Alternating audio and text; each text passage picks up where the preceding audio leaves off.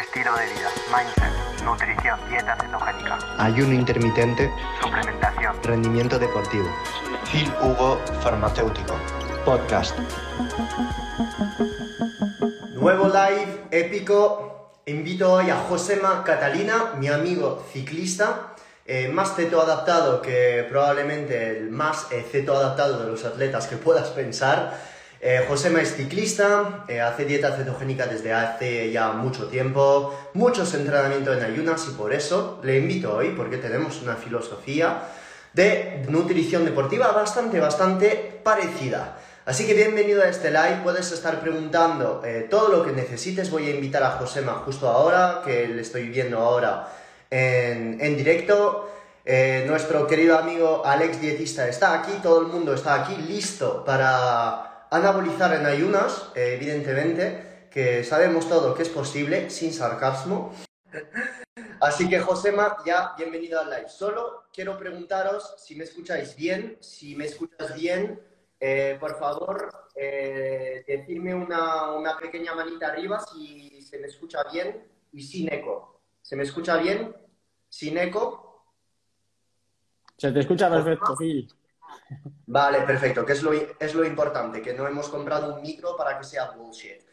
Josema, bienvenido a este live. Ya teníamos un live eh, pendiente desde hace bastante meses y súper contento tenerte en el live porque Josema y yo, pues obviamente somos muy fan de entrenamiento en ayunas y yo tengo mucho de aprender de él porque es un corredor de endurance, de bici y hace muchos entrenamientos en ayunas, tiene una filosofía de nutrición bastante parecida a la mía y hoy vamos a pues eh, estar contestando a todas vuestras dudas, pero hoy me quedo callado, quiero que conozcáis a Josema, cómo hace sus entrenamientos, cómo se nutre, cómo se suplementa, eh, todos los tips que nos va a dar prácticos para que todo el mundo pueda entender y nada, nada de bioquímica, nada complicado, que esto ya son cosas que podéis ver en su perfil, seguir a Josema ahora, en mis cursos, etc. Así que Josema, bienvenido y te dejo el honor, pues, presentarte o decir lo, que tú quieras. Pues bueno, en principio, muchas gracias por invitarme, que, que ya tenía ganas de, de, hablar así contigo delante de la gente y tal, y, y es un placer, un honor para mí, porque al final eres una persona yo siempre lo digo y siempre te lo digo, ¿no? Que es espectacular todo lo que sabes, es un libro abierto, un libro con patas.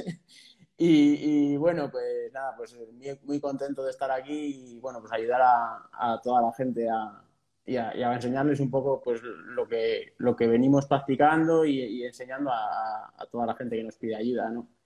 O sea que encantado.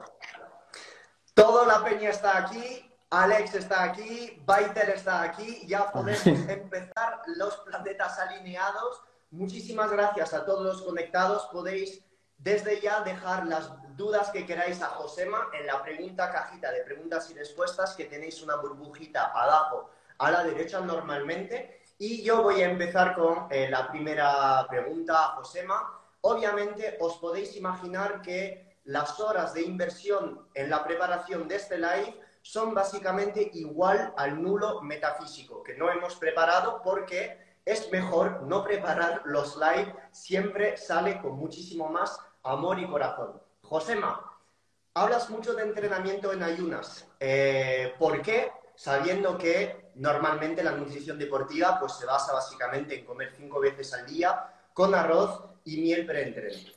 Pues mira, eh, un poco yo creo que esto nos ha pasado a todos. Eh, a, a, ti te supongo que también, Phil. Eh, pues yo cuando estudié, pues estudias nutrición, luego estudié nutrición deportiva y te dicen pues siempre las recomendaciones pues de 120 gramos o 130 de hidrato por hora para poder rendir, etcétera, ¿no?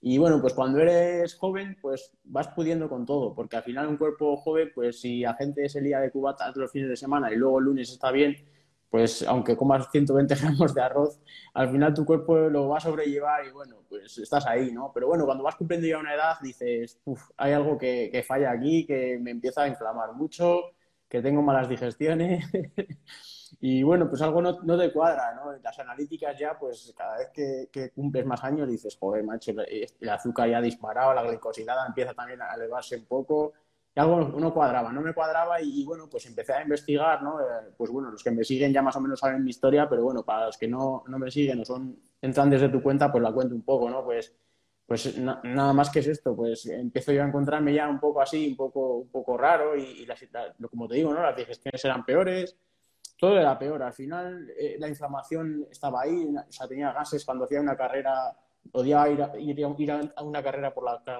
carga, previa de hidratos porque te dejaba reventado el estómago, como tú dices, siempre te daba sueño y algo no me cuadraba. Entonces, bueno, pues empecé a investigar eh, muchísimos autores, muchísimos libros, tú estás ahí entre, entre ellos.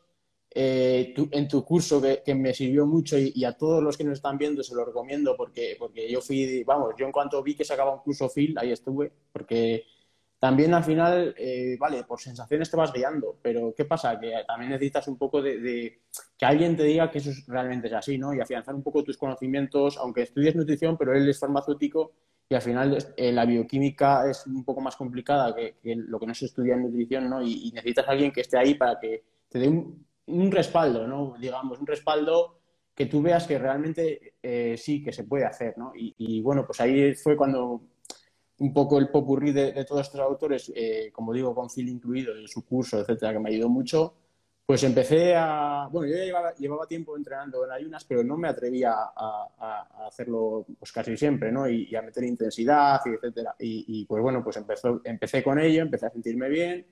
Las digestiones eh, malas fueron ya historia y, bueno, pues luego sí que es cierto que yo no soy enemigo de los carbohidratos, como bien sabe Phil, y como él también lo, promulga, ¿no? Eh, bien usados, eh, usados estratégicamente, pues son un buen arma. Un buen arma, sobre todo pues, en competición, si lo que buscas es rendimiento.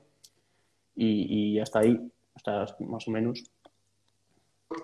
¿Qué tomas antes de salir eh, en ayunas? Cuéntanos un poco sobre tus entrenamientos, como que si solo haces bici, si vas al gimnasio, a qué hora sueles entrenar ¿Qué tomas antes? Si al empezar a entrenar en ayunas, para todas estas eh, personas que nos ven, que no se, se atreven, ¿qué, ¿qué, has empezado a hacer? ¿Cómo hiciste la transición de estoy comiendo muchos carbos y muchas veces al día a me voy en la bici y me, subo el puerto? ¿Cuál ha sido la transición? Explica para la gente que, lo quiera, que quiera empezar e iremos a, eh, con más dificultad a lo largo del año. Pues mira, eh, al final, eh, pues lógicamente, tú, si tu cuerpo si da glucosa, eh, vayas al gimnasio en vicio, vayas a hacer la compra al supermercado, pues obviamente no puedes hacer el cambio radical, ¿no? No puedes decir un día, venga, pues paso de comer 100 gramos de arroz a salir con un café. Entonces, a, toda la gente ¿no? que, que, nos está viendo, pues yo lo que, que, lo que hice fue empezar poco a poco. Al principio, pues intensidades muy bajas, poco tiempo, porque claro, si eh, empecé una, una, vez, se me fue un poco la olla y dije, bueno, pues ya, ya estoy, ¿no? Ya estoy listo. Y me fui tres horas y volví, pues, sonámbulo. Parecía que estaba, drogado o algo, ¿no? Una hipoglucemia brutal y, y, digo, hostia, digo, digo esto no, no, es para mí, ¿no? Y, y, al final, pues bueno, pues muchas veces te, planteas la duda, ¿eh? que, que, al final dices, hostia, esto, esto no puede ser, esto tengo que volver al arroz. Pero, pero claro, vuelves al arroz y, vuelves a inflamarte y al final, pues realmente siendo, siendo un poco persistente y cabezón que soy, pues, pues al final lo consigues, pues esto, poco a poco, haciendo cada vez más largo y, reduciendo la cantidad de hidratos de carbono, entrenando fuerza en el gimnasio, que lo veo muy importante, y, bueno, pues ayudándome también de, la cafeína, que, te da un, un, poquito un plus, que te ayuda con las catecolaminas, un poco, pues, pues te sirve todo esto, ¿no? Em, ¿Cuáles son tus tips antes de salir en ayunas, Josema? Eh, ¿Sales a, qué hora sales? ¿Cuántas horas de ayunas eh, llevas? Supongo que también no todos los entrenos los haces en ayunas. Hablaremos después de las competiciones, etcétera. Eh, ¿A, ¿A cuántas horas de ayuno sales a hacer bici? Para saber un poco lo de la cena anterior, etcétera, y qué tomas antes, antes de salir, si sal, si agua de mar, una vez me has hablado también de acetil y carnitina, eh, cuéntanos tips que usas. Pues mira, eh, yo suelo cenar temprano, porque, bueno, a mí no me gusta cenar tarde porque las hormonas interfieren con la, con la cena, la melatonina, etcétera, y yo soy de cenar temprano. Eh, yo sé que a ti no, que por tus cosas, tus ajetreo diario es más de cenar tarde, pero bueno, eso cada uno lo como tú siempre dices, pues bueno, cada uno tiene que hacer más o menos... Te interrumpo, pero no Dime, hacer dime. como yo. Hacer, hacer como Josema, que como lo hago yo es una mierda. Bueno, pero tú estás fuerte y sano, y sano, o sea, que el resto de las cosas, ese 1% lo haces mal, pero el resto lo haces muy bien. Pues nada, eh, yo eso es lo que te digo, pues ceno pronto y normalmente pues depende pues del trabajo, etcétera, ¿no? Pero suelo salir, intento salir antes de, antes de mediodía, a las 12 o así, o un poco antes si puedo, o a veces si tengo que hacer mucho, pues mucho, tengo mucho trabajo, pues hago a las 9. Pero son siempre, pues ya te digo, desde las 7, 7 y media son 16 horas mínimo de ayuno, siempre, ¿no? Y, y sí, aquí, pues bueno, pues eh, la ley de carnitina la, la utilizo, utilizo la cafeína, como te digo, porque me gusta mucho el café. Lo que pasa es que tampoco soy partidario de tomar siempre café con cafeína, pues porque al final el cuerpo genera, como en todo, genera tolerancia. Entonces lo voy ciclando, ciclo descafeinados, otros días entreno sin cafeína. ¿Sabes? Voy haciendo así un poquito, o días que es, es de gimnasio, que para los ciclistas somos, somos la leche, porque el día de descanso lo utilizamos para ir al gimnasio que suena un poco decir, o sea, que es que es, es, es, duro, ¿no? Y bueno, pues esos días así que son suaves de recuperación, una horita, dos horas, rodillo o gimnasio, pues eh, intento evitar la, cafeína por eso, pues para que luego sí que cuando tú realmente necesitas ese plus antes de una carrera o antes de un entrenamiento duro, de un buen café doble, que te ayude, ¿no? Y, eso un poco... Luego también depende la cena, pues la hago, depende de la, la intensidad del día siguiente, ¿no? Si, si, al día siguiente es muy duro y, y largo, además en horas, pues intento ciclar algún carbohidrato, algún carbohidrato que me siente bien, que no me inflame. Y, y bueno, eh, si no, pues como normal. Si no tengo un, entrenamiento muy específico, una carrera, etcétera, pues como normal, que es lo que todos sabemos, ¿no? Has, has, hablado de la introducción de carbohidratos. Explica a toda la gente ahí que, que, que está escuchando qué tipo de carbohidratos usas, cuáles son los que te inflaman, pero cuáles son también los que, los que usas y en qué cantidad. ¿Usas una cantidad específica para entrenamiento específicos? ¿Lo haces todo a la sensación? Eh, cuéntanos un poco cómo los utilizas. Pues en primer lugar, eh, yo soy más de utilizar tipo tubérculos o tipo eh, arroz o pasta, pero, pero siempre en blanco. O sea, no me gusta lo integral, pues porque considero que la cantidad de lectinas que tiene lo integral eh, provocan peor digestiones, peor absorción de nutrientes y más inflamación y, y bueno, en general los considero peores. Además que lo, aquí lo que interesa es eh, acumular glucógeno en el, hígado y en el músculo. Entonces, cuanto más limpia sea la carga, yo creo que, que es más, a mí me sienta mejor, ¿no? Y a la gente que ayudo, pues también. Y bueno, en cuanto a cantidades, ¿qué me decías? Pues tampoco soy, no soy muy de pesar, o es un poco a demanda. O sea, a lo mejor cojo una patata, no, no cojo una que pese 300 en vez de una que, que pese 280 o que pese, ¿sabes? Cojo una patata o cojo un boniato, etcétera, ¿no? O, arroz. Hombre, más o menos, no voy a comerme un kilo de arroz, ¿no? Pero más o menos, si tengo un poco más de hambre, pues como un poco más. Pero no, soy, soy más bien de guiarme por sensaciones, como dices, no, no, no soy de, de pesar. Durante, durante, cuando sales, tiradas largas, eh, porque supongo que tienes entrenamientos de series de una hora y también uh -huh. tienes entrenamiento más largo y lo tienes esto programado o no tienes entrenamiento programado y haces todo a la, a la sensación.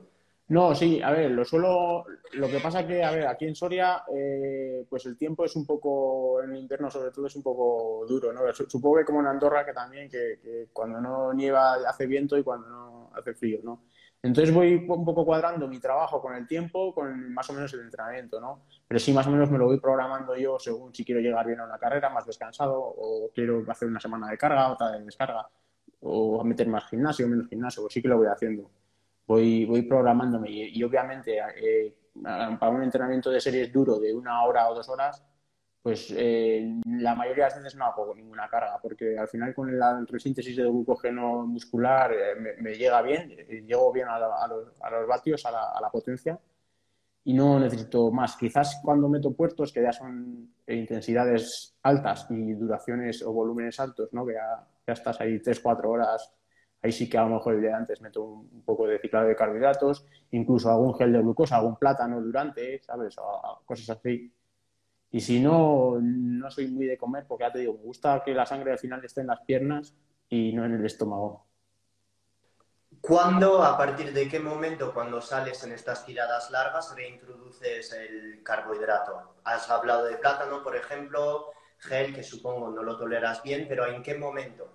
Yo te lo pregunto porque sí que pues, eh, puedo estar con triatletas profesionales, gente que hace Ironman y compañía, pero no salgo en tiradas tan largas así, no hago ciclismo como tú. Entonces, como un ciclista como tú, que lleva su cuerpo al extremo, sabe cuando tiene que reintroducir el carb y no agua de mar o aminoácidos. ¿Cómo lo notas tú? Que esto pues también hay ciencia detrás de hora y media, hay que meter, pero obviamente son sensaciones. Si una persona tan adaptada como tú, ¿cuál es la sensación que te dice, hostia, en este momento tengo sí que meter eh, un puré de plátano, cafeína? ¿Cómo lo notas? ¿Qué haces? Pues mira, Phil, eh, antes sí que esto es, alucinante lo que pasa en el cuerpo humano, porque antes, eh, supongo que a la gente que, haya consumido muchos hidratos, como era mi caso antes, ¿no? Eh, si no estabas atento a comer, pues cada cierto tiempo, 45 minutos, una hora, depende, dependiendo de la intensidad que estuvieses llevando durante el entrenamiento, sí que es cierto que si no estabas pendiente de, echarte mano al bolsillo y, comerte un gel o una barrita, etcétera, un plátano, eh, de repente te venía la hipoglucemia, te venía la hipoglucemia y te quedabas apajarado perdido, se dice en el ciclismo. En cambio, ahora, una vez me, me, conseguí cetoadaptar, ¿no? Y, todos los deportistas me dicen lo mismo, que una vez se han conseguido cetoadaptar, las, las hipoglucemias han desaparecido. Es decir, tú, no eres consciente de que te vas a quedar eh, cao de un momento a otro porque no tienes azúcar disponible de forma exógena, ¿sabes? O sea, al final, si tú no le das a tu cuerpo esa glucosa, no te vas a quedar cao. Sí que es cierto que te empieza a picar las piernas del sufrimiento que como que notas que, ya no tienes ese reprise para salir a un, ataque o, para acabar una serie con un sprint, notas que vas más lento, digamos, pero no, no, no, no tienes esa, esa, esa sensación de, bajón, de, hipoglucemia. Entonces esto, lo que sí que ahora eh, no, no soy tan dependiente del carbohidrato, o los adaptados, ¿no? No somos tan dependientes del carbohidrato y lo que hacemos es más eh, las sensaciones han cambiado, es más como que te digo, cuando tú notas que, ya te cuesta llegar a, esos números de, vatios, ¿no? Si a lo mejor tienes una serie de 300 vatios y, hostia, me han picado las piernas demasiado para llegar a estos números, me voy a tomar un gel. Y a la siguiente serie lo notas, eh, es, abismal el, cambio, ¿sabes? Porque al final, claro, tú sabes, la, célula,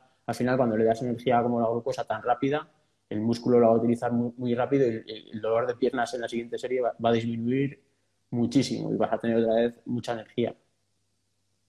Que veo que sí, no, no, o sea, defiendes mucho la cetoadaptación, entrenamiento en ayunas, pero sí usas carbos y, y, notas que al usarlos da un empujón de energía que no te puede dar ningún tipo de cetonas ni aminoácidos, etcétera. Que lo has notado y lo haces, etcétera. Sí, sí, y eso me gusta de ti y obviamente no te lo digo para aquí decir que todo optimizado, etc, etc, que has pasado por ahí, simplemente que, en mi opinión, eh, siguen siendo cosas de bioquímica y hay como un límite entre la posibilidad, que me gusta decir, y lo óptimo. ¿Posible no meter cargos? Sí, es posible. ¿Posible? Es posible. ¿Es lo óptimo? No. Eh, hablando de fisiología y de bioquímica, yo sigo pensando que no, y de todos modos eh, ya se había descubierto antes, pienso, y Josema es un poco, pues también lleva su cuerpo al límite con el ciclismo aquí para decirlo, y nosotros dos, defensores puro de la cetoadaptación, entrenamiento en ayunas, ayuno intermitente y dieta cetogénica. Pero son dos cosas distintas para los principiantes que nos están viendo. Josema busca rendimiento deportivo, busca el límite, entonces, reintroducir cargos en una carrera no es o no tiene nada que ver que meterse arroz si soy diabético de tipo 2, tengo 10 kilos por perder, estoy inflamado y no hago deporte. ¿Se entiende? Es, increíble cómo lo resumes. A mí me, encanta cuando. Me, gusta siempre, bueno, siempre me lo dices, ¿no? Que, que, no me pierdo ningún like. Es que en todos los likes que haces, mira que es difícil, pero en todos aprendo. O sea, es increíble. Y, la verdad que es que me encanta como lo dices porque realmente es así. O sea, es decir, tú un entrenamiento duro de series eh, quizás no necesitas, porque no necesitas tomar ningún gel ni nada. Si una persona adaptada el glucógeno que hay disponible en los músculos no se, va, no se te va a agotar en una hora. Pero claro, cuando ya, como tú dices, estamos en una competición, llevas un estrés que ya son, pasan de dos horas, que ya sí que los depósitos de glucógeno empiezan a, quedar depletados, ¿no? Ahí sí que, sí que veo la reintroducción de carbohidratos. ¿Por qué? Pues porque al final la fisiología es la que es y, la, glucosa al final tu cuerpo, por eso tiene también depósito de, glucógeno el, organismo. Es cierto, como tú dices, que la cetosización es importantísima, yo es lo primordial, es lo que defiendo. Y precisamente la defiendo pues porque es lo que, lo que nunca se habla de ello. Siempre se, se habla del arroz y nunca se habla de las grasas. Y el principal combustible del ser humano yo pienso que es las grasas, que por eso almacenamos grasa. Si no, no tendría sentido almacenar la grasa y almacenaríamos mucho más en glucógeno. Pero ¿qué pasa? Que yo, como siempre digo, el combustible de emergencia es el glucógeno, que es para momentos puntuales, como tú siempre dices, un sprint, un subir un puerto o sprintar o arrancar, y, el resto de situaciones, cuando tú vas en un pelotón, vas tranquilo, vas rodando a rueda, que no supone mucho, mucho, mucha intensidad, es por debajo del 80 del, consumo máximo de oxígeno, el porcentaje, pues utiliza las grasas perfectamente. Vamos a contestar algunas dudas que hemos recibido en este live, en la cajita esta. NutriFulness está preguntando, Josema, ¿qué te parece el ejercicio en ayunas en un paciente diabético tipo 2 no insulino dependiente? Pues a, mí me parece fundamental. Fundamental porque sensibilizarás tu cuerpo a la insulina, porque aprenderás a, utilizar las grasas como fuente de, energía y, te conseguirás adaptar y además pues te, irás sanando, porque al final eh, la, diabetes, eh, el ejercicio es fundamental y, lo veo clarísimo, vamos. Para darme un consejo a NutriFulness, en caso de que, no sé si eres dietista, si estás preguntando para tus pacientes, etc, lo importante en diabéticos, que son personas resistentes a la insulina, es importante cubrir sal y si no le dejas primero salir en ayunas en entrenamiento de una hora y media, obviamente, eh, empezar con media hora de cardio muy, muy suave, con 13, 14 horas de ayuno y estar cubriendo sal previamente que es básicamente la que eh, va a evitar muchas hipoglucemias y si la persona no es capaz de aguantar 20 minutos a 70% de V2 max, que sigues eh, empezando a, tener un poco de intensidad, puedes entonces usar 5 o 10 gramos de aminoácidos para ayudar a la gluconeogénesis y poco a poco reducir a cero y eh, hacer que esta persona ya solo tire de, de sus propias reservas. Y para em, hacer todo este paso eh, más fácil, recomendaría el uso también de aceite MCT, que te sale del ayuno, que no es un entrenamiento en ayunas, pero es una fuente de cetonas muy fácil de usar. Entonces, ya todas estas estrategias son eh, a individualizar, obviamente, pero si quieres hacerlo en tus pacientes, eh, pues yo no soy nutricionista, pero es lo que recomendaría desde un punto de vista educativo una pregunta, una, frase de Alex que, me está preguntando que somos dos cracks, que esto ya lo sabemos, y que Josema, ¿cuánta miel le echas al café? Pues no le echo. al café no le echo porque soy de café amargo, de sabor puro de café. La miel la utilizo estratégicamente, a lo mejor el bidón en una carrera la disuelvo, con, como dice Phil, que se me había olvidado a mí decirlo, lo de la sal es muy importante es importantísimo, porque yo estoy cansado de ver gente que sale con el bidón simplemente con agua. Y, es un fallo muy gordo, porque al final el, sodio es importantísimo, y más en un ejercicio. Em, la miel, dime lo que opinas de la miel, que yo, sabes que, hola, mis colegas de, Instagram, yo no, estoy muy metido en historias y, y posts, etcétera, eh, intento hacer mis cosas y no meterme en la de los demás, pero no conozco muy bien tu opinión sobre la miel, que a lo mejor había sarcasmo en la pregunta de Alex, que no estoy al tanto, eh, pero eh, ¿qué, qué, es lo que opinas sobre la miel? Que entre Paul Saladino, entre sé que indica recientemente ha hecho un post y que gente que habla mal de la miel, otros, otros muy bien, que solo tenía curiosidad de qué, de qué opinas de, de la miel, si es azúcar, si es una basura. A ver, eh, obviamente, si estás sentado viendo la tele y al día siguiente tienes que ir a la oficina, no le veo sentido a la miel. Eso es así. Yo creo que, como decías de Endica, ¿no? pues es, es lo, a lo que se refería él. Porque al final, eh, gente que se levanta y se vaya a hacer tres horas en bici es un 0,001 de la población. Pero para ese 0,001 de la población sí que veo sentido a la miel, porque es un, alimento natural, tiene azúcar, eh, tiene fructosa, que, que, si tú estratégicamente lo que quieres es recuperar glucógeno, hay estudios que se ha visto que, la proporción de... También es importante meter fructosa y, lo veo, yo la, utilizo y la utilizo con mis deportistas que, que ayudo, o sea que yo la veo, la veo importante. Importante, lo repetimos y lo recalca Josema, eh, gente que hace deporte. Obviamente, si yo no le veo sentido a la miel como endulzante, a meter ahí picos para nada, no, no te veo mucho sentido, sinceramente.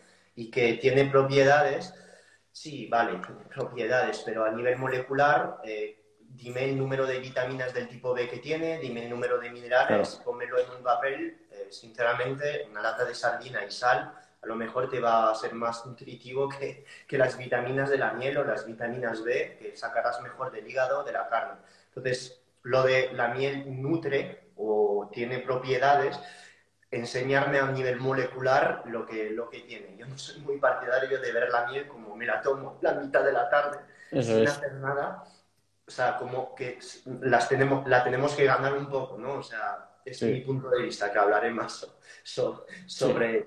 Comparto, eh, comparto. Perdón, dale, dale, Josema, perdón. No, no, no, comparto totalmente tu opinión. Vamos, al final es eso. Es utilizar las cosas estratégicamente y, según lo que, lo que tu, tu fin, ¿no? Tus objetivos, tu contexto.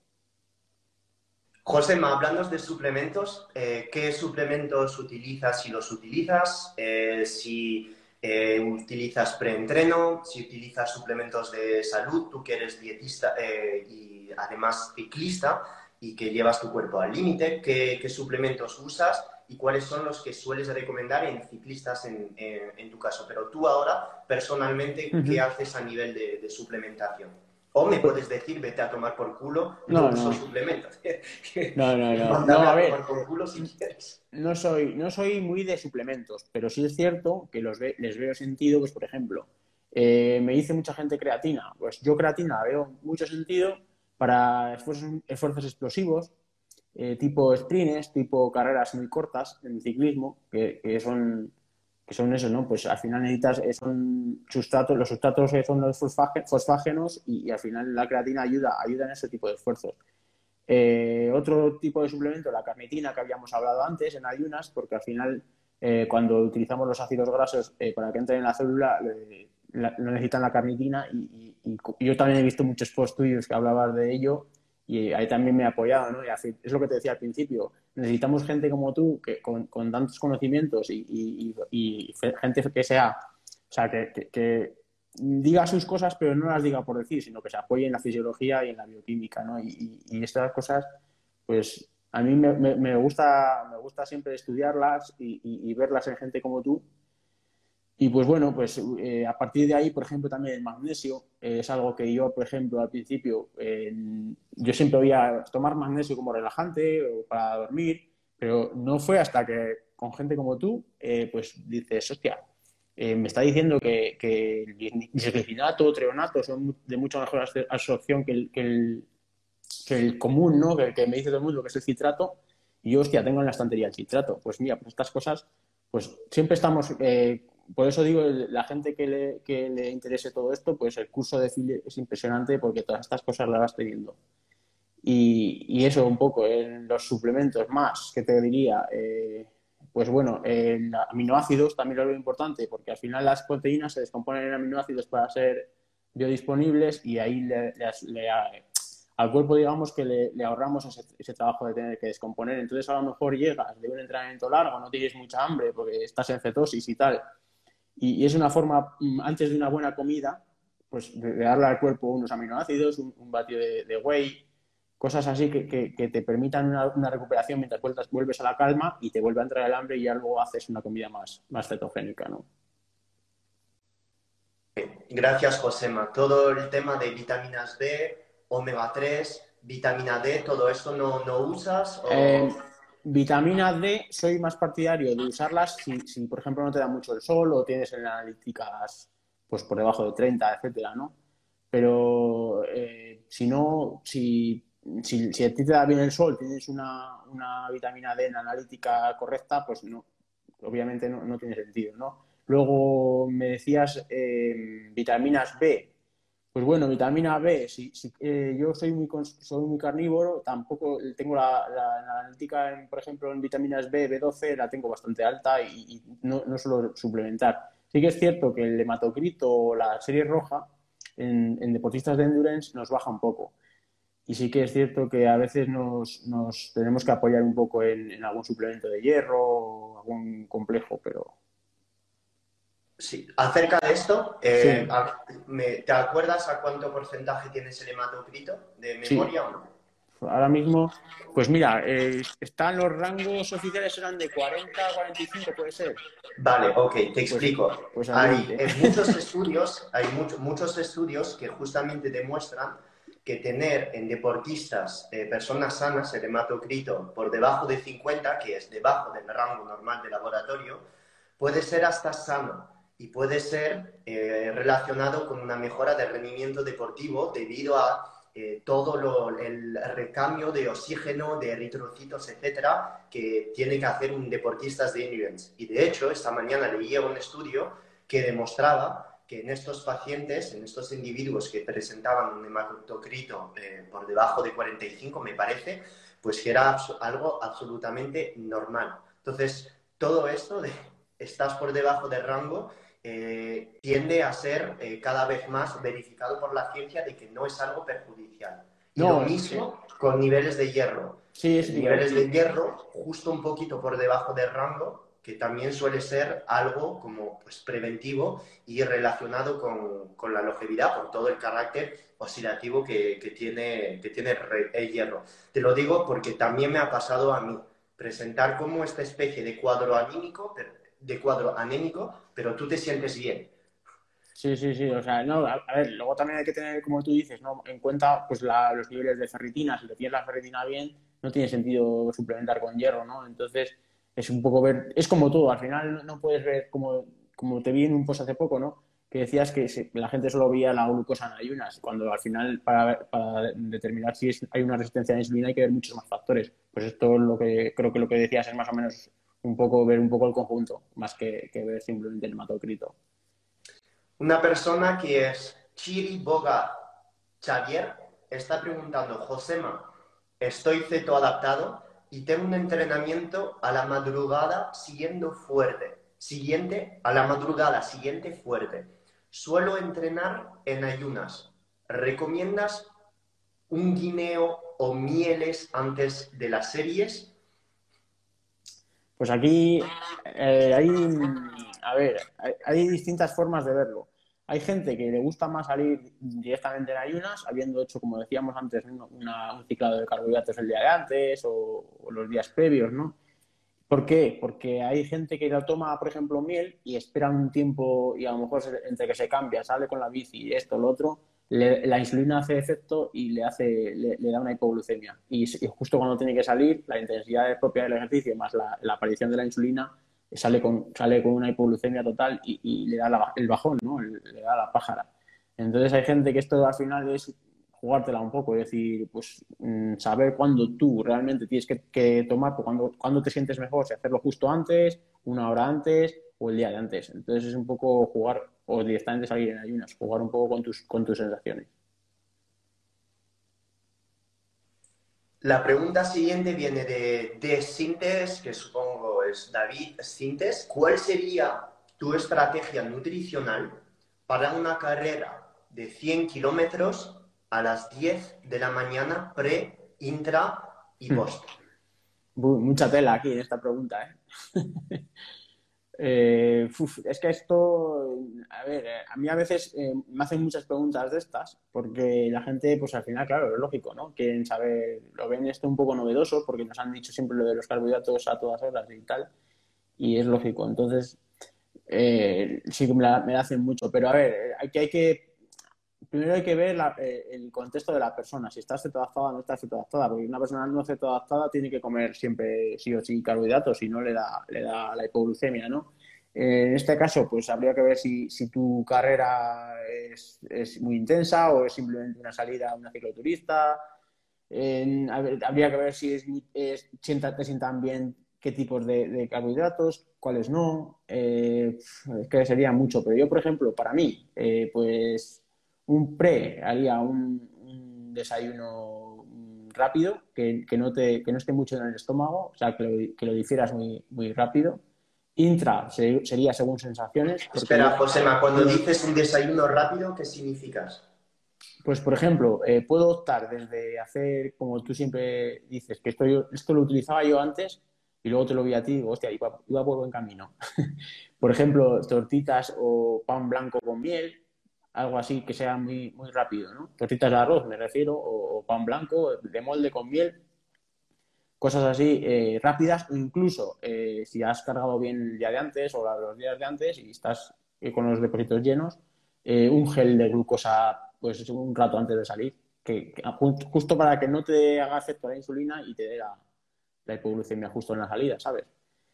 Y luego intra, intraentreno, pues ahí dependería de sensaciones. Fíjate, te digo yo, eh, yo he llegado a hacer carreras de 100 kilómetros en las que a lo mejor he, salido bien, eh, pero se ha hecho ya la escapada eh, y, me he quedado en el pelotón o incluso me he quedado descolgado y he hecho la carrera entera sin comer nada. ¿Por qué? Me dirá la gente, joder, ¿por qué no, has, no has comido nada? Digo, pues porque no tiene sentido sobrecargar mi aparato digestivo si no voy a hacer nada en la carrera. Soy capaz de acabar la carrera a rueda sin comer nada, porque si estoy, estoy adaptado. Entonces, aquí en función de, ahora, si estás en la escapada y, te estás eh, jugando la victoria de etapa o la victoria de, esa carrera y quedan 20 kilómetros, obviamente me voy a tomar un gel de cafeína o, lo que haga falta. Pero hay que ver siempre la situación y, eh, como decíamos al principio, ¿no? La miel para irte a la cama no, si es para entrenar fuerte, sí. Entonces. ¿Post-entreno qué harías? Post-entreno, pues depende. Eh, si, por ejemplo, estás fuera y, vas a tardar mucho en comer, pues tampoco tiene sentido dejar al, cuerpo después de un estrés así tan brutal y, una carrera tan larga, ¿no? Entonces, pues como hemos dicho, pues podías optar pues desde proteína whey, proteína magra, aminoácidos, eh, si quieres reponer, si te interesa reponer glucógeno porque al día siguiente tienes otra carrera, puedes utilizar algún tipo de fruta, y si no, pues una comida real, tal cual, no hay, no hay ningún problema. Guillem me está, gracias por tu respuesta, Josema. Guillem me está ahora preguntando, nos está preguntando, ¿un ceto adaptado vuelve con facilidad a oscilar grasa después de haber consumido un gel o plátano y que se agote su glucógeno, por ejemplo, hablo de ciclismo. Repito la pregunta, si una persona que esté cetoadaptada eh, pierde su capacidad a oxidar grasa cuando ingiere carbohidratos. Obviamente, eh, yo la respuesta la conozco, pero es tu live, así que adelante. Eh, si estás cetoadaptado, el cuerpo no se va a olvidar de, de oxidar grasa nunca, o sea, eso es así. Sí que es cierto que alguna vez me ha, pasado que a lo mejor cuando haces una carrera y, muy importante y a lo mejor el día antes has ciclado carbohidratos, etcétera, ¿no? Y al día siguiente vuelves a comer normal, de humano, o sales en ayunas. Sí que es cierto que como el cuerpo va un poco como diciendo, hostia, ayer me diste energía de la buena, de la rápida, de la sencilla, de la fácil de utilizar, y hoy, hoy me tienes aquí a, agua, ¿no? A agua y sal. Y sí que es cierto que estás un poco el cuerpo perezoso, ¿no? Le cuesta ese cambio, pero como te decía, no, no, no hay ningún problema. O sea, es, es algo, es fisiológico. Eh, cambiar de sustrato sobre la marcha cuando estás adaptado es lo más normal.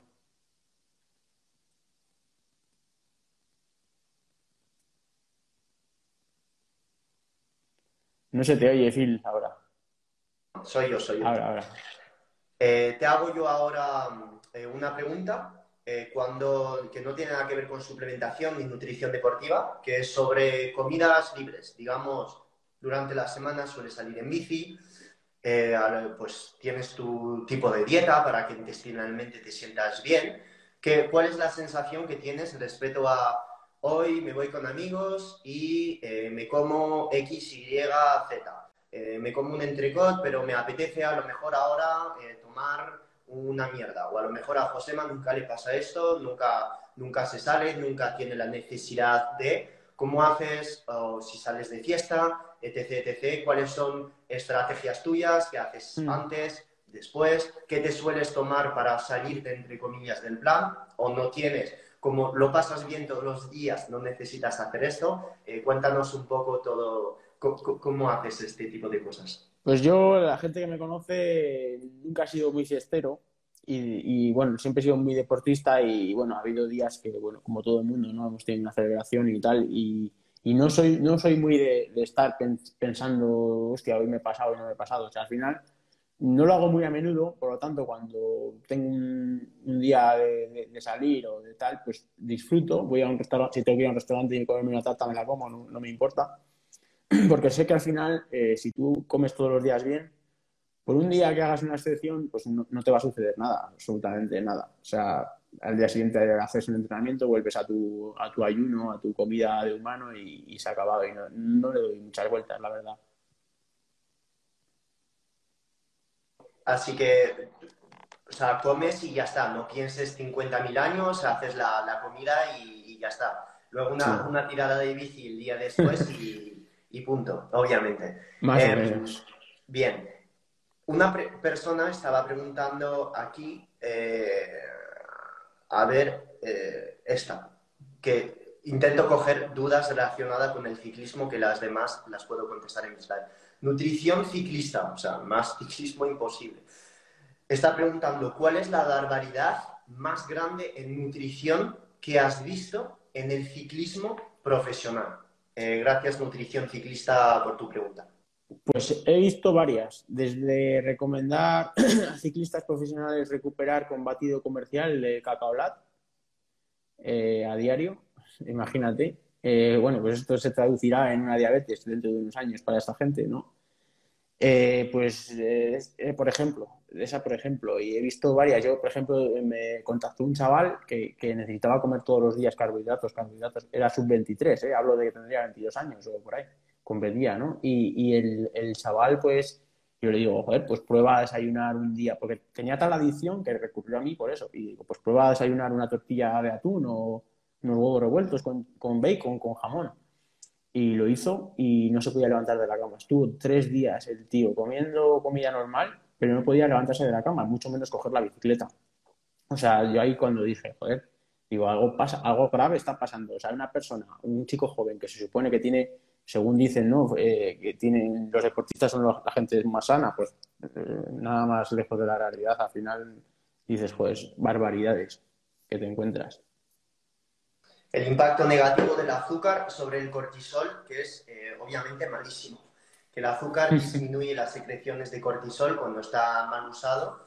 Y obviamente hay algunos que dicen que hay que comer no sé cuántos carbohidratos para mejorar el, el cortisol. El cortisol no solo depende de carbohidratos. En fin, eh, Josema, eh, te quería preguntar, ¿entrenamiento de fuerza si haces o no? Si cuando si vas al gym, si en ciclismo es muy difícil compaginarlo, ¿cómo haces eh, todos los entrenamientos de fuerzas? Si haces, si es necesario, ¿cómo sueles hacer esto para la gente que, hace ciclismo aquí? Yo eh, procuro hacerlo, o sea, eh, lo, lo, recomendado es hacerlo y no dejarlo durante todo el año. Sí que es cierto que en ciclismo, pues cuando tienes, estás en periodo de competiciones, ¿no? Pues al final si compites cada fin de semana, te deja muy machacado, pues son muchas horas. Entonces lo vas quitando al final de los restas del, del, gimnasio, ¿no? O sea, es preferible hacer una serie, una sesión de entrenamiento duro que te unos sprints, unas series cortas que te dejen la musculatura a tono para competir, que ir al gimnasio a sobrecargar demasiado a lo mejor, ¿sabes? Para, para luego estás más pesado en competición. Pero si hay semanas que no compites, yo lo recomiendo siempre, porque la fuerza, como tú bien sabes, eh, lo que se entrena haciendo fuerza no se entrena en ninguna, en cardio nunca, en ningún, y, fortaleces todo, fortaleces tendones, fortaleces al final las fibras trabajan de otra forma y, te dan una, te compensan mucho y, y, sobre todo en invierno y en pretemporada, antes de las carreras y tal, lo recomiendo siempre a todo el mundo, mínimo dos días a la semana. O sea, es fundamental. Una persona más eh, principiante preguntando cómo empezar una dieta que tú llevas, Josema. Eh, es decir, el tipo de dieta que llevas, eh, cómo empezarlo. Primero explica lo que comes tú eh, la cantidad más o menos de macro que comes, cuántas veces al día y luego, si puedes, José, dar un consejo para un principiante, una persona pie de calle que, pues, que su pasión es comer pizzas, helados y mejillones? Pues a ver, yo siempre digo, ¿no? Comida de humano. La comida de humano es aquella que no te sienta mal, no te causa reflujo, te deja, te deja bien en el estómago, no te da gases, no te hincha. Eh, hay gente que le gustará más el huevo, otros las sardinas, toda la carne. Eh, pero es básicamente alimentarte. Eh, yo no soy muy de contar macros, nunca me ha gustado. tú creo que fui, fui alguna vez te lo he dicho, ¿no? Y, soy más de sensaciones. Yo hay días que a lo mejor, pues por, por, por, por ver a lo que como, ¿no? Pues he llegado a comer, no sé, 4 o 5 mil calorías, y, pero bueno, es al final, eh, tenía hambre, he comido y ya está, no, no lo peso, ¿sabes? O sea, al final intentas que sea cosas naturales, intentas que todo tenga sentido, o sea, si tengo una carrera eh, al día siguiente, obviamente no me voy a meter un cordero asado y unas veces de macadamia con mantequilla, ¿no? Eh, intentaré que sea algo más enfocado a ese día en concreto, ¿no? Pero, pero bueno, si, si más allá de que, no sea... La puta competición. si es un día normal. claro, es que, es que, mucha gente me dice, joder, ¿y por qué comes eso? ¿Por qué no te comes un asado para correr? Y digo, hombre, es que eh, soy tonto, pero no tanto. Al final no me va a hacer ningún bien pero bueno, alguien que no tenga competiciones o tal, pues es lo que te digo, ¿no? Pues al final que, coma cuando tenga hambre, que sean eh, cosas que, el cuerpo, que a él le sienten bien que sea comida de humano y, que lo tolere bien y, que mm, deje de obsesionarse a lo mejor si ahora me he pasado por aquí, si me... O sea, al final si es comida real tampoco, hombre, a ver, si obviamente quieres perder grasa y te estás comiendo todos los días, como estábamos diciendo, una barbaridad, pues al final el cuerpo tiene mecanismos también, aunque tengas la insulina baja, tiene mecanismos de, almacenamiento de grasa. Pero, pero bueno, pues, se trata de, si es principiante la persona, se trata de primero sanarse y, reconciliarse con la comida. Cuéntanos un día en la vida de Josema, desde el momento que despiertas, comida 1, comida 2, entrenamientos y qué, qué, sueles hacer. Y cuéntanos lo que tienes en tu en tus platos. Que, que la gente quiere esto, saber cuándo come eh, su carne, cuándo come su pescado, si va a salir a entrenar por la mañana, por la tarde. Cuéntanos, obviamente es difícil que todos los días sean iguales, pero que la gente tenga una idea sí. de A ver, eh, te digo la verdad, cada vez me gusta menos hacer cargas de carbohidratos. Eh, o sea, realmente antes lo disfrutaba antiguamente cuando comía siempre carbohidratos, ¿no? digo, hostia, una carrera, me voy a poner hasta el culo de arroz y de todo. Ahora no, ahora no, porque mm, cuando yo como comida de humano, como, como huevos, pescado, carne, etcétera, ¿no? Mantequilla, tal, eh, estoy bien, o sea, estoy bien conmigo, no, tengo buenas digestiones, tengo energía, tengo de todo. O sea, cuando hago la carga es cuando me empiezo a, a notarme, si al día siguiente tengo una carga, alguna carga de carbohidratos, pues me empiezo a inflamar, me da sueño, estoy fatal. Entonces cada vez me gusta menos y cada vez intento entrenar, aunque sea muy intenso, eh, pero en ayunas puro, con un café con MCT o incluso café solo, sin haber hecho carga. El día de antes, por ejemplo, te digo, ¿no? Me levanto. Eh, vamos a poner que hoy he descansado, imagínate. Eh, me levanto, yo no, desayuno, no lo necesito porque tengo energía, no tomo tampoco ni café ni nada, sino entreno. Entonces, estoy trabajando, tal. La primera comida la suelo hacer sobre las dos, alguna comida grande, que pues estaría compuesto el plato. Siempre me gusta tomar o verdura o ensaladas y carnes, pescados, quesos, etcétera, huevos. Y la cena similar, similar, eh, la acompaño también de verdura y, la mayoría de las veces, como te digo, si no es una carrera un entrenamiento muy, muy específico, no, no hago cargas de carbohidratos. O sea, al final, como lo que te digo, pues sardinas, pescado azules de todo tipo o merluza con mayonesa casera, bueno, en mis historias la gente tiene, tiene todo lo que. muchos, muchos platos que voy subiendo y lo puede ver. Y, simplemente es así. O sea, ceno temprano, eso sí, y, ya está. Y, luego me, intento dormir mis ocho horas.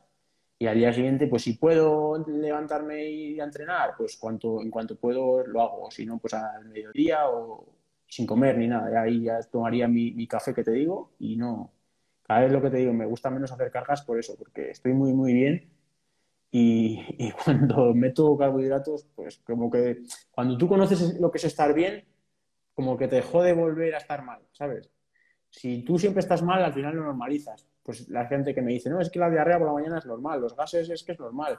Bueno, pues si tú crees que es normal, eh, pues, pues lo has normalizado. Ese es el problema. Pero cuando tú realmente sabes lo que es la salud, ya no quieres volver a estar mal. Entonces, por eso priorizas a veces la salud que el rendimiento. Em, ¿Qué consejos daría a una persona que ya tiene adicción a, a, las cosas dulces y que quiere comer como tú, dos comidas al día, salir entrenamiento en ayunas por la mañana, un poco de café, un poco de agua, que yo llamo este estilo de vida puramente libertad, es decir, tener esta capacidad de poder decidir cuándo voy a comer y no depender de la comida ni de cosas dulces que todo el mundo quiere esto en esta vida, tener libertad, energía eh, para poder ganar tiempo en absolutamente todas las áreas de nuestra vida. ¿Qué, qué consejo le darías a una persona que está dependiendo tanto de, de, cosas dulces y que no puede pasar más de cuatro horas o tres eh, sin comer? Que tú has llegado hoy en día a ese punto de libertad, ¿qué le recomendarías, José? Pues es complicado, ¿sabes por qué? Porque yo, a mí me ha pasado. Yo era de los que me levantaba por la mañana me desayunaba mi, tostia, mi tostada integral con mermelada, entrenaba, eh, entrenando, entrenase lo que entrenase, me tenía que calcular, ¿no? Eh, ¿Cuántas horas tengo? Dos. Me tengo que llevar una, una, pieza de fruta o un gel para la hora intermedia. Tengo tres horas, me tengo que llevar dos piezas. O sea, estás siempre calculando. Eh, ¿cuánto voy a tardar en comer? Si acabo el entrenamiento a las 12 y no como hasta las 2, necesito una manzana si me voy después de comer y no voy a volver a casa a cenar hasta las 8, necesito una barrita de especial K a las 5 de la tarde, porque si no, no voy a tener energía. Era así, era así realmente. Y entonces comprendo a la gente que le cuesta. La puta barrita de especial K. Hostia. Es que es así, era, K, era, era así. Los, los vendedores online. Es así, es así, en fin, es, la, es la puta verdad, ¿sabes? Y, yo sé, comprendo a la gente que me dice, pues es que me cuesta mucho quitarme esto, quitarme lo otro. Yo, como lo hice? Yo soy muy burro. Y soy sincero, soy un poco brusco a veces, lo, reconozco, tú me conoces, pero yo lo hice radical, o sea, yo se acabó. Dije, no me riendo. Y, ¿sabes lo que hacía? Me, da, me realmente me daban pájaras. O sea, yo estaba por la tarde y como no me estaba merendando, me la barrita de especial K pues me compré un jamón. Y me compré un jamón y tacatá. Y me comí el jamón, pues un jamón entero de 7 kilos me lo comí en dos semanas. Cuando me daba el hambre, me atacaba el jamón. Atacaba el jamón o me había dos latas de sardinas. Y así fue como. La gente se descojonará, pero es que. Yo soy sincero, yo lo digo como no tengo nada que ocultar y al final, pues yo así lo hice. El tip es eh, a todas esas personas que están de Special K y compañía, como dice Josema, eh, iros a proteína, es decir, o sea, sáciate en esta fase de transición con mucha proteína y no tengas miedo en pasarte con la proteína porque la proteína va a saciarte antes de que te pases. Será muy complicado eh, dañar tus riñones o poder tú salir comiendo prote porque te va a saciar tanto sí que yo cuando tengo mucha hambre y que tengo un día donde estoy cansado o algo así, que la mente a lo mejor te hace llegar a cosas más dulces, metes proteínas, sardinas, huevos, entrecot, incluso mucha carne, que no pasa nada. Verás cómo se te va a quitar las ganas de azúcar eh, bastante, bastante rápido. Eh, Josema, hoy no hemos tocado temas donde no estamos de, de acuerdo que no lo tenía previsto. Obviamente no, que no he enfocado el live con un cartel de debate, de, porque hay cosas entre Josema y yo que ahora nos llevamos bien, pero que pues no estamos tema de edulcorantes. No quería tratarlo en el live.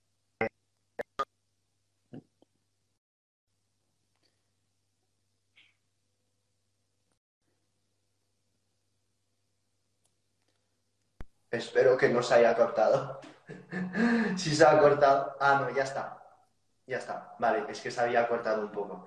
Eh, tenía pensado hacer una ronda de live con otras personas también para todo este tema de pérdida de grasa, calorías y compañía. Y que si queréis todos estos lives sobre pérdida de grasa, calorías, eh, edulcorantes, etc., que son los temas súper mega calientes de Instagram, eh, me escribís en privado, lo escribís a Josema diciendo que lo queréis y entonces eh, lo hacemos. Josema, eh, un mensaje del final que quieras dejar a todos tus seguidores, todas las personas que sigan mi cuenta y todas las personas que te han conocido hoy en live, puerta abierta, lo, que, lo que tú quieras, José. Pues nada, agradecerte muchísimo la invitación, a, veces lo que dices, ¿no? Pues hemos tenido nuestros debates internos, ¿no? Pero es normal, al final yo aprendo mucho de ti y nunca lo voy a negar. Eh, y apuntaros a sus cursos, yo mismo lo he hecho, o sea, es que son, imprescindibles y, animo a todos pues a que, a que prueben, que prueben a, funcionar con, según el diseño humano, que yo siempre digo. Es decir, nosotros almacenamos grasa, debemos utilizar grasa como combustible. Que dejemos el, sustrato del, glucógeno, la glucosa y, todas estas comidas que, como comidas de emergencia, es decir, para utilizarlas en una situación de emergencia. Y, respetando el diseño humano, yo creo que eh, la, mayoría de la gente tendrá salud. Puede ser comiendo huevos, jamón o tal, pero dejemos las especial dejemos la glucosa a todas horas, eh, dejemos el, diseño humano como es y, tendremos salud todos. Y un abrazo muy fuerte, Phil, y cuando quieras, aquí estoy.